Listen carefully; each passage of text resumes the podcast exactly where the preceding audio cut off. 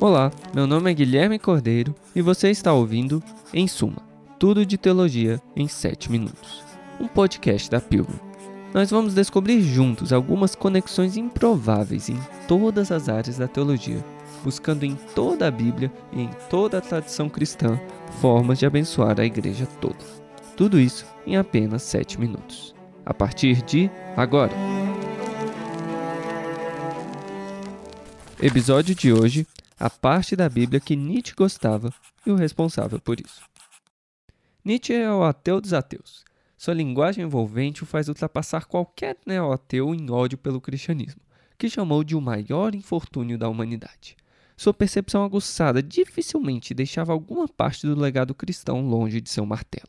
Porém, Nietzsche também é o ateu dos cristãos, é curioso como muitas vezes esse filho de pastor sabia muito mais do que os protestantes seus dias sobre o que estava rejeitando ao rejeitar o cristianismo. Cristãos devem ouvi-lo para ver as últimas consequências de não ser mais cristão no Ocidente. Além disso, ele estava por dentro do que se considerava na época o mais avançado em estudos bíblicos.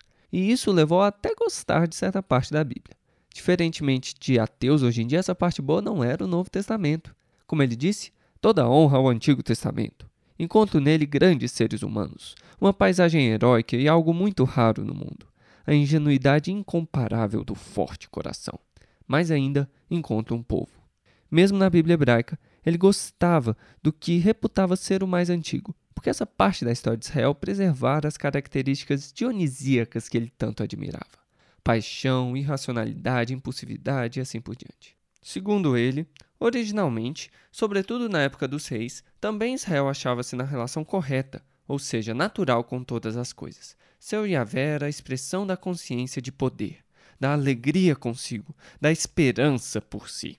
Segundo Nietzsche, o problema foi então que os profetas, frente à crise das invasões assírias e babilônicas, transformaram o Deus nacional Yahvé num Deus de justiça, cheio de exigências antinaturais. Após o exílio, esse conceito do divino se cristaliza com os sacerdotes, os quais compõem as escrituras hebraicas para assegurar seu domínio falsificador da vida. E daí Nietzsche passa a criticar o instinto judeu de desnaturar os valores naturais dionisíacos. No seu pensar, esse instinto chegou a seu ápice no cristianismo, que desprezava por, em nome de uma vontade soberana metafísica, negar tudo que há de bom e poderoso na vida, pelo menos na vida dele, eu suponho e prejudicar a autoafirmação humana. Novamente, eu acho que na vida dele. Mas de onde o filósofo tirou essa leitura da história de Israel? Como seus fragmentos póstumos mostram, ele anotou copiosamente a obra Prolegômenos à História de Israel de Julius Wellhausen, teólogo e orientalista um pouco mais velho que ele. Sim, aquele Wellhausen famoso pela hipótese documentária, a ideia de que o Pentateuco é uma composição tardia que sintetizava diferentes fontes mais antigas. O que pouca gente sabe é que essa não foi a principal contribuição, ou desfavor, dependendo de quem você pergunte, do teólogo alemão ao estudo do Antigo Testamento. Afinal, já havia outras propostas semelhantes sobre fontes e composição do Pentateuco na época. Como explica Konrad Schmid, seu insight revolucionário foi propor que os livros proféticos foram formados independentemente da Torá. Essa separação levou adiante na leitura da história de Israel, que é exatamente de onde Nietzsche está bebendo seguindo a tendência iluminista de redigi-la segundo padrões históricos comuns, sem qualquer pretensão de se falar numa história sagrada, nas suas palavras, a religião israelita primeiro se ergueu a partir do paganismo. Isso mesmo é o conteúdo de sua história. Os israelitas nem sempre foram monoteístas ou mesmo israelitas. Originalmente eles seriam muito mais parecidos com os cananeus, sendo só mais um reino da Idade do Ferro com um deus local guerreiro. A verdadeira mudança para Wellhausen teria sido como os profetas do oitavo século a.C. chegaram a um pensamento paradoxal. O Deus nacional que os protegia, Yahvé, poderia se tornar contra o próprio povo em ira, caso a justiça não fosse feita na nação. Ou seja, o vínculo não seria mais natural ou nacional, mas ético e legal. Essas reformas proféticas seriam exemplificadas por Deuteronômio, associado à centralização do culto durante a reforma de Josias enquanto haveria traços da antiga religião israelita em trechos de juízos, por exemplo. Uma terceira fase, após o exílio, um judaísmo formal e ritualista foi implementado pelos escribas que fizeram o código sacerdotal, assim completando o Pentateuco como conhecemos. Percebeu a semelhança com Nietzsche? Mas não se engane, Wellhausen ainda vivia como um piedoso cristão e realmente nunca deixou de ser teólogo. E é importante ver a sua teologia por trás de sua reconstrução histórica puramente científica. Aspas aqui. Como Colin Cornell explica, Wellhausen acreditava que a história profana de Israel era a única transparência do divino.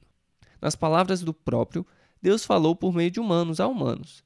Não foi por meio de letras, mas do Espírito que ele se revelou, segundo a exigência e a ocasião da história. Não houvera feito seu testamento, mas viveu, e sua palavra era viva. Então, nas vívidas e incensuradas históricas de Saul e Davi, Acabe e Elias e dos juízes que Wellhausen tanto gostava, bem como até mesmo nas primeiras histórias islâmicas, ele encontrava o Deus da natureza, idêntico ao da graça, um Deus que gosta de grandes homens bárbaros, mais do que polidos eclesiásticos. E como um bom teólogo alemão liberal do século XIX, não é coincidência que Jesus histórico concordasse com ele. Isto é, quando ele achava que conseguiria reconstruí-lo por trás dos evangelhos, porque, como bom liberal, o ceticismo às vezes era mais forte do que ele também. Nas suas palavras, Jesus havia encontrado sua liberdade e personalidade em Deus, pois ele está em relação com Deus, não porque sua natureza é singular, mas porque ele é homem. Ao encontrar o caminho a Deus por si mesmo, ele o abriu a todos. Junto com a natureza de Deus, ele ao mesmo tempo descobriu em si a natureza do homem. No final das contas, esse individualismo religioso do Evangelho, nos seus termos, seria a única verdadeira religião para Wellhausen. A sua esperança seria que toda religião ritualista fosse embora ao se arrancar sua raiz, o judaísmo. Como dizem as últimas palavras de sua magnum opus, para a extinção do judaísmo, séculos ainda serão necessários e me dá arrepios perceber que a extinção seria tentada não muitas décadas depois no regime nazista na mesma Alemanha de Nietzsche Wellhausen. Além disso, a própria teologia de Wellhausen talvez não seja muito diferente do que Nietzsche consideraria a única forma de transcendência possível para o ser humano, a pura e radical imanência. Por mais que o fervilhar posterior de estudos bíblicos muito tenham a agradecer a Wellhausen, todo cristão também precisa se perguntar se, ao aceitar acriticamente Wellhausen, não encontrará Nietzsche ou coisa pior, na última página.